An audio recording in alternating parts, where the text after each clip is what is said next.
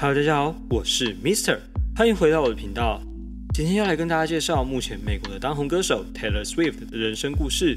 因为故事横贯三十年，所以 Mister 决定分成两集来做。这一集会从出生开始讲到 Speak Now 专辑的发行，下一集则会从 Red 到 Reputation，并在 Lover 专辑发行后做一支最新的分析影片，来和大家分析 Taylor 的创作及人生旅程。在进入影片前，不要忘记订阅频道，打开小铃铛，接受最新提醒哟。Taylor Swift 本名 Taylor Edison Swift，出生于一九八九年十二月十三日的宾州雷丁城。父亲是知名证券公司的股票经理人，母亲在结婚前则是一名共同基金市场的专员。Taylor Swift 的家族拥有苏格兰的血统，名字 Taylor 则是向歌手 James Taylor 致敬而来。家中除了 Taylor 外，还有一个小他三岁的演员弟弟 Austin。小时候，Taylor 在爸爸和客户买来的圣诞树农场长大，并在天主教方济会修女开的幼稚园就读。这也是为什么在《密》中出现了圣诞树和一些看起来像是教堂的画面。在 Taylor 九岁时就搬回了宾州的家，并跟随声乐家爷爷的脚步，爱上了音乐剧院，加入了视像 Berk Youth 剧院学院制作的戏剧。为了更加进步及成长，时常从宾州飞到纽约上戏剧和歌唱课。不过，过了没多久，十岁时，Taylor 受到乡村歌手史奈亚顿音乐的感动，而开始学习乡村音乐，并且不断地利用假日参加当地的音乐演出和庆典表演。在十一岁时，登上七六人的现场，演唱了《Star Spangled Banner》。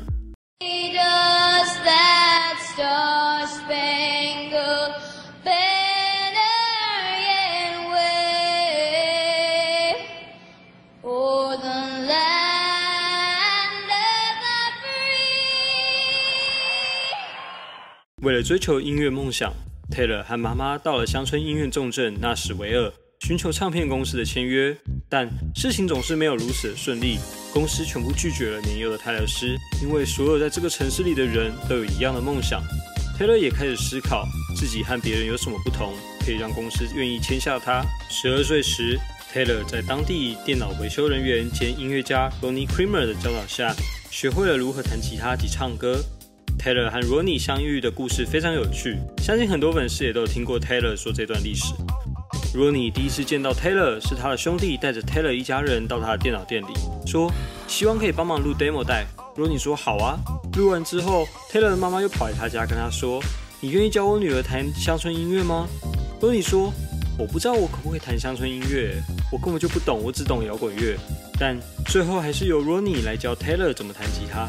一开始罗尼以为 Taylor 只是有钱人家的小孩，学来玩玩，但却没想到他非常认真，而且有企图心。罗尼也开始教他如何写歌，并写出了第一首《Lucky You》。十四岁那年，Taylor 在经纪人 Dan 的帮忙下，进入了 ANF 举办的未来之星竞赛，并且获得与唱片公司见面的机会。在与 RCA 会谈时，Taylor 演出了几首原创歌曲，并获得了一张艺人养成合约。全家人也因此搬家到田纳西州，继续发展 Taylor 的音乐事业。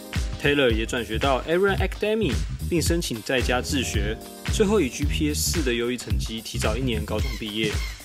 在那时威尔时，Taylor 时常在音乐街与众多创作者一起写作和录音，直到最后和 Liz Rose 一起长期工作。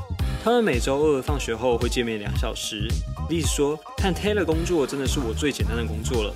我只是他的编辑，他很清楚自己想写些什么，而且他总是能够创造令人印象深刻的 hook。”但也在十四岁这一年，Taylor 离开了 RCA 唱片，因为他认为他不能再浪费时间了，希望赶快趁着年轻出第一张专辑。但是 RCA 却希望他继续做现在他在做的事情。后来，二零零五年，Taylor 在一场咖啡厅的演出中吸引到了前老板 Scott 的注意。当时 Scott 是环球旗下的 DreamWorks 唱片的专员，正准备要开自己的大机器唱片。因为深受 Taylor 的音乐吸引，Scott 马上就给了 Taylor 一张合约。Taylor 爸爸也投资了十二万美金买下大机器三 percent 的股权。签约后，Taylor Swift 也开始进行了专辑的创作及寻找合作对象。在第一张同名专辑中，有三首是他独立制作，八首则是和其他之前合作过的音乐人一起完成，大部分是 Liz Rose。在专辑释出后，马上受到许多乐评的注意。大部分人都说，虽然作品还不算很成熟，但是可以听得出来在音乐中的希望和故事性。音乐很会说自己的故事，让大家进入他的世界中。米子觉得这些乐评就跟一个巨星诞生中说到的一样，你要越挖越深，往自己的心里去，讲你想讲的，别人才会听你的音乐。这张专辑也在二零零八年获得了乡村音乐学院奖的年度专辑，并攻上了美国告示榜两百大专辑第五名，在榜时间长达一百五十七周，成为零零年代在榜最长的专辑。有趣的是，因为大机器当时刚创立不久，没有足够的人手支援 Taylor 宣传。当主打歌《Team m a g o 发行时，Taylor 和妈妈两人亲手包装了所有唱片，送到电台，让电台播放。二零零六年一整年。Taylor 几乎都在宣传单曲和专辑，并加入乡村团体 Rascal Flats 的某几场演唱会开场。结果没想到，唱完后他们决定直接把原本的合作开场 Eric Church 开除，并正式请 Taylor 唱完剩下的场次。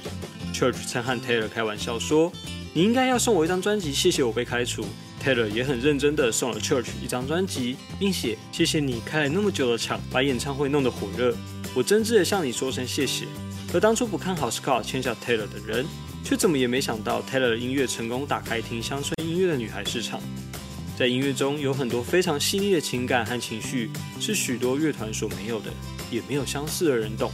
但正值青春期的 Taylor 懂，并将它写了出来。像是在 Teardrops on My Guitar 就写到：Drew 看着我，我假装笑了一下，这样他就不会看到我想要什么，我需要什么，和那一切我们应该要有的样子。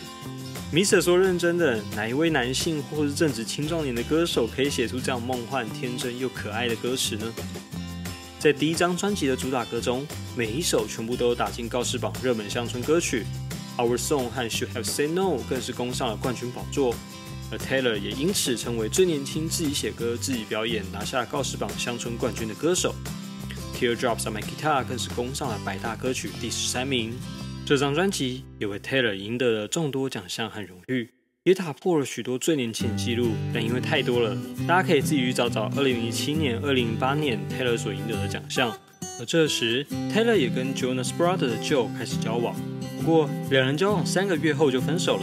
Taylor 在 Ellen Show 上宣传第二张专辑时，还自曝当时就只用了二十七秒就把他甩了，就如同在 Forever and Always 中所写：“你在开我玩笑吗？”因为我觉得你在跟我开玩笑，这份爱已经支离破碎，我们几乎不再说话，我也似乎不再受到欢迎了。宝贝，发生了什么事？拜托告诉我。不过，其实过了这么多年后，Taylor 和 Joe 两人早已放下了心结，两人都觉得当初双方有点太过于冲动和幼稚。在第二张专辑《Fearless》中，当红的歌曲莫过于《You Belong With Me》，成功上百大歌曲第二名。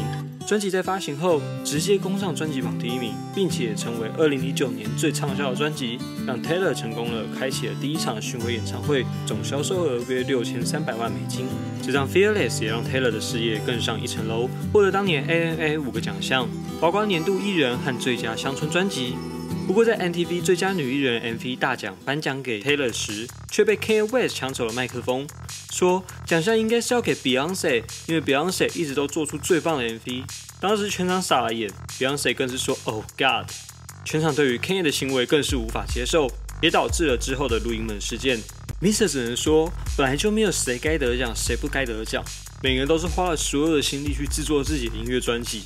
虽然没有得奖很可惜，但是也不应该这样去破坏别人得奖的荣耀。不过这件事情完全不减 Taylor 的魅力。二零一零年，他成了史上最年轻获得格莱美奖年度专辑的歌手。那一年，他二十岁。但不知道是不是太紧张，当天的现场表演收到大量的负评。不过乐评也提到，这只不过是一个小失误，他未来一定是一颗闪耀的星星。二零零九年，Taylor 和知名歌手 John Mayer 合作歌曲《Half My Heart》，两人在十二月 Taylor 甩掉演员 Taylor Loner 后进一步交往。不过 Taylor 和 John 的感情并没有维持太久。Taylor 认为 John 并不珍惜他，在第三张专辑《Speak Now》的 Dear John 中写道：“你难道不觉得我太年轻，不该被糟蹋吗？”穿着洋装的女孩哭了一整路回家，我早该知道的。而同一张专辑的《Back to December》则是被推测写给 Taylor Loner 的，里面写：“所以这一次，我吞下了自己的自尊，站在你面前，为那个夜晚向你道歉。我无时无刻都回到那个十二月天。”不过，这首歌并没有被证实是写给谁的，只是大家的猜测而已。同一年，Taylor 也很努力地尝试其他领域，例如拍摄电影、电视、主持节目秀，虽然评论员觉得 Taylor 未经指导，作品有点太过，但是仍肯定他搞笑、成为喜剧演员的潜力。在主持方面，则是受到许多人的爱戴，说他非常懂得拿捏情绪及来宾的节奏。到了二零一零年，Taylor 准备发行自己的个人独立创作专辑《Speak Now》，在八月时试出了《卖》，这首歌也顺利的攻上百大歌曲第三名，并在十月时发行专辑。专辑很顺利的在为 Taylor 拿下一张冠军专辑。并达成历史上第十六张开卖首周就卖出超过一百万张的专辑，数位下载更是一举打破女歌手的金氏世界纪录，一周内下载次数达到了二十七万八千张。Taylor 另一项金氏世界纪录是首位女歌手同时十首歌在告示榜百大上，最近一次就是由 Billie Eilish 的新专辑更新，发行一周内十二首歌上榜，十四个首歌在榜。在第五十四届格莱美奖时，Taylor 以《Speak Now》中的《命》一举夺下最佳乡村歌曲及最佳乡村单人演出，并在现场演出这首歌。这一次，Taylor 让所有乐评对他改观，并说：“二零一零年的演出失败，让 Taylor 变成了更厉害的创作歌手及演出家。这一次，他为了复仇而来。”这张《Speak Now》也为 Taylor 赢下了众多的乡村及流行奖项，在 Rolling Stone 二零一二年的五十大女性歌手专辑排第四十五名，并说。或许她的歌都在乡村电台播放，但我们这些日子以来的确看到了一位天才摇滚巨星。Speak Now 世界巡回演出几乎比 Fearless 多赚了一倍，总销售金额来到一亿两千三百万美金。看到现在，不知道大家是不是也累了呢？Taylor Swift 早期的故事其实跟一个巨星的诞生蛮像的，也是经历了许多的刻苦耐劳，以及许多前辈好友的帮助和提携，才终于让他在短短几年内爆红，并以自己独特的歌词创作及音乐风格。抓出一批始终粉丝，深陷于他的魔力之中。下一集，米泽将带着大家继续来认识 Taylor Swift 从乡村女王到流行女王的转变，以及众多的纷争事件。今天影片就差不多到这里啦。Mr. 未来每周都会在 Wonderful 这个音乐平台上放上自己的精选歌单，欢迎大家点击下方资讯栏链接，一起来听歌哟。我是 Mr 生活飞叶，我们下次见，拜拜。